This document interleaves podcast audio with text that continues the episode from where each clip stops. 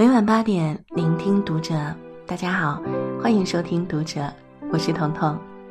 今天为您分享的文章是来自朱丽叶的。张文红澄清年收入传言，读书不是唯一的路，却是人生最好走的路。关注读者新媒体，一起成为更好的读者。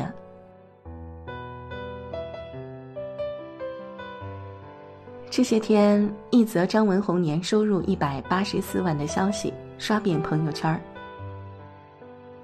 随后，张文宏出面辟谣，澄清传言并不属实。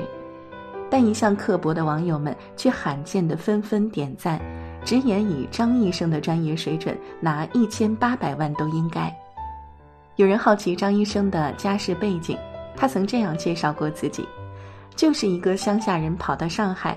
在这里读书工作留了下来。这个出生于温州瑞安一个小县城的学霸，高三时被保送到上海医科大学，在取得复旦大学博士学位后，又先后在香港大学、美国哈佛大学以及芝加哥州立大学从事博士后和访问学者的工作。现任复旦大学附属华山医院感染科主任、博士生导师，复旦大学生物医学研究员。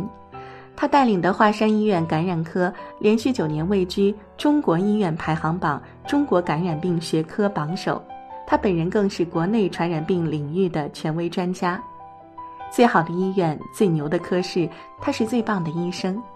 闪亮的学历，精深的专业，乡下人张文宏成为这个多事之春里比肩钟南山的又一全民男神。看着张医生的履历，我不禁想起一个常常有人提及的问题：读书到底有什么用？央视曾经播过一部翻山涉水上学路的纪录片，记叙了在一些地区，孩子们冒着生命危险跋山涉水去上学的故事。在白浪翻滚的江面上，推着年久失修的钢索前进，跨草原。越山谷，躲避随时可能出现的野兽，饿着肚子徒步二十公里，在零下五十摄氏度的严寒里步行半个小时，划着芦苇小舟穿过八千多平米的湖面。他们不是不怕苦，也不是不怕死，只是他们更怕一辈子困在原地，失去过另一种生活的机会。出身贫寒的孩子心里最清楚，上学是他们与命运较量的唯一方式。不上学，就只能终生封闭在这个贫瘠的地方，看不到明天的出路。这些孩子光着脚，用力的走在上学的路上，他们一次次翻山涉水，以命相搏，只为了不必重复上一代的命运。二零一九年十月，胡润公布了八零后白手起家富豪榜，榜单上一个个耳熟能详的名字，都曾是毫无背景的年轻人，通过不懈努力建立起属于自己的商业帝国。这些八零后富豪们是怎么炼成的呢？三十七位上榜富豪中，百分之八十是国家重点院校或者国际名校的毕业生，拥有金光闪闪的文凭。比如富豪榜首位的黄峥，出生在杭州一个普通工人家庭，父母学历都不高，但黄峥是个十足的学霸。先是保送进入浙江大学，后来又在全美排名第八的威斯康星大学攻读计算机硕士。正是在威斯康星的求学，黄峥不断结识了多位贵人，为自己日后职业发展生涯奠定了基础。这份榜单中还有不少人同黄峥一样，出身普通甚至贫苦家庭，用功苦读是他们逆天改命唯一的武器。读书从来不是人生路上的考验，读书只是老天给我们的橄榄枝。不读书的人生有多残酷呢？香港富豪田北辰。曾在一档节目《穷富翁大作战》中当过两天的环卫工。体验开始前，他信心满满的表示：“弱者是被市场淘汰的，只要你有斗志，就能变身强者。”然而，当他真正开始最底层的生活，才发现太多现实的身不由己。入住龙屋，整个家就是一张床大小。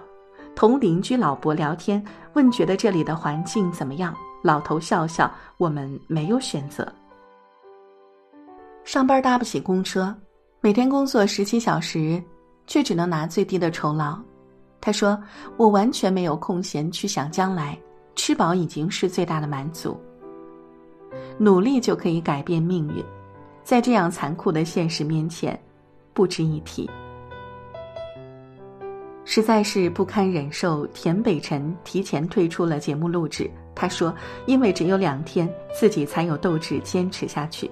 如果要做一个月甚至半年，那就太绝望了。”他在匆忙逃离之际感叹。这个社会正极严厉的惩罚读不成书的人，刺耳又现实。富豪可以随时逃离，但穷人只能被桎梏在这破败的人生里，动弹不得。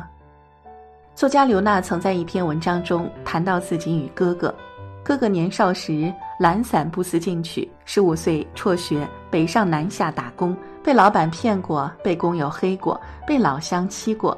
甚至因工伤险些残废，直到中年才开了家小店维持生计，赚的每一分钱都浸泡着汗与泪。而他自己大学毕业后在报社工作，致力于写作，拥有数百万读者粉丝。虽然并非大富，但比起哥哥来，日子要轻松许多。他说：“生活都不容易，但至少我有选择的余地。”现实从来不公，只因你我起点压根儿就不同。在这粗粝的人间讨生活，如果不尽最大努力去向上攀爬，就只好待在艰难又委屈、心酸又不易的谷底挣扎。读书并不是人生唯一的出路，却能决定你最终走上哪条路。微博上有位网友说：“上学没吃的苦，生活都一点点还给我了。”字字都是岁月的错磨和心酸。三十岁的小魏是一名电焊工，浑身遍布被烫的伤疤。被电焊火花烧到时，正吊在高空，也不敢动，只能强忍着痛。小魏十六岁辍学离开家乡，做电焊工的十四年里，每天天不亮就要起来工作，天黑了还不能下班，经常半夜被吊在高空。三十八九度的炎炎烈日，穿着厚重的工作服干一整天活，下班时像被雨淋过一样。旁人问他累不累，他无奈叹气。读书时只想去外面的世界玩，现在才知道人生有多苦。如今的小魏每次回家都会盯着女儿做功课，希望女儿不要重蹈自己覆辙。那些望子成龙的父母未必是想靠儿女光耀门楣，只是他们被生活狠狠地打过耳光，知道现实的残酷远远大过读书的辛苦。读书未必能让我们登高攀顶，却能保护我们少吃些苦头。四月八日，毛坦厂中学高三年级正式复课，校门口排起了百米长队。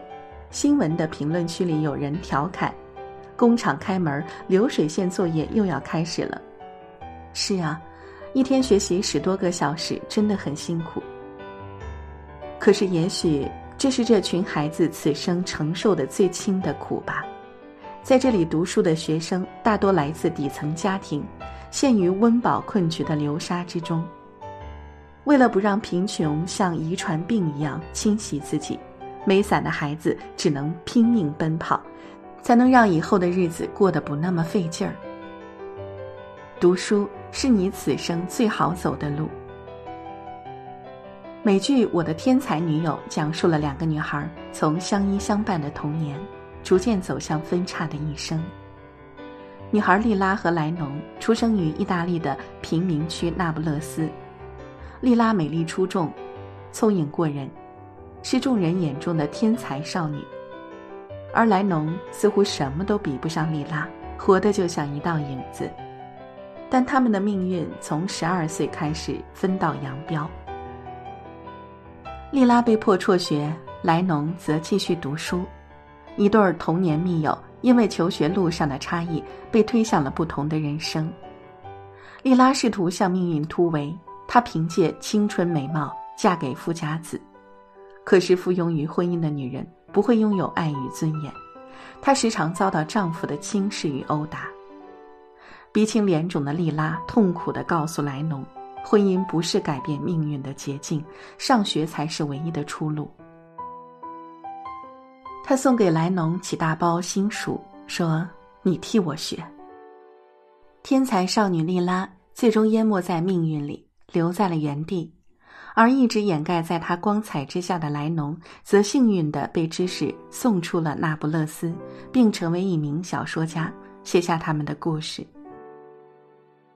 总有一些人津津乐道于没有学历却功成名就的名人故事，宣扬人生不止一条路，条条大路通罗马。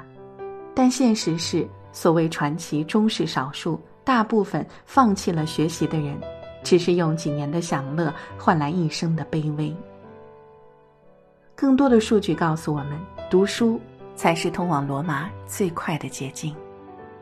二零一九年七月，华为总裁办宣布对八位博士毕业生实行年薪制管理，最高达两百零一万，最低也有八十九点六万。在这八人当中，有两位博士生出身贫苦的农村家庭。同年十二月。华中科技大学博士生左鹏飞尚未毕业，就接连收到华为、阿里、腾讯、申信等大公司年薪超二百万的 offer，外界将其捧为天才少年。他说：“哪里有什么天才？我只是把别人打游戏的时间用在实验室了。”他们借助知识的光芒，点亮了自己的前程，比同龄人更快速地拥有了优质生活。生活的苦是心力的消耗，读书的苦是成长的收获。这世上从来没有逃离这一说，我们都是用今天的磨砺换未来的坦途。那些熬过的夜，刷过的题，背过的单词，终将带你穿越狭窄黑暗，去往你想去的远方。你将在一个全新的平台与这个世界交手，一展抱负，而不是被迫谋生糊口。读书，是人生最好走的路。愿你多年后的某一天，面对纷扰尘世，不是哀叹人生实苦，而是笑谈人生值得。好啦，这就是今天为您分享的文章了。读完以后，如果有任何感想，欢迎给我们留言。我是彤彤，我在山东向您说晚安。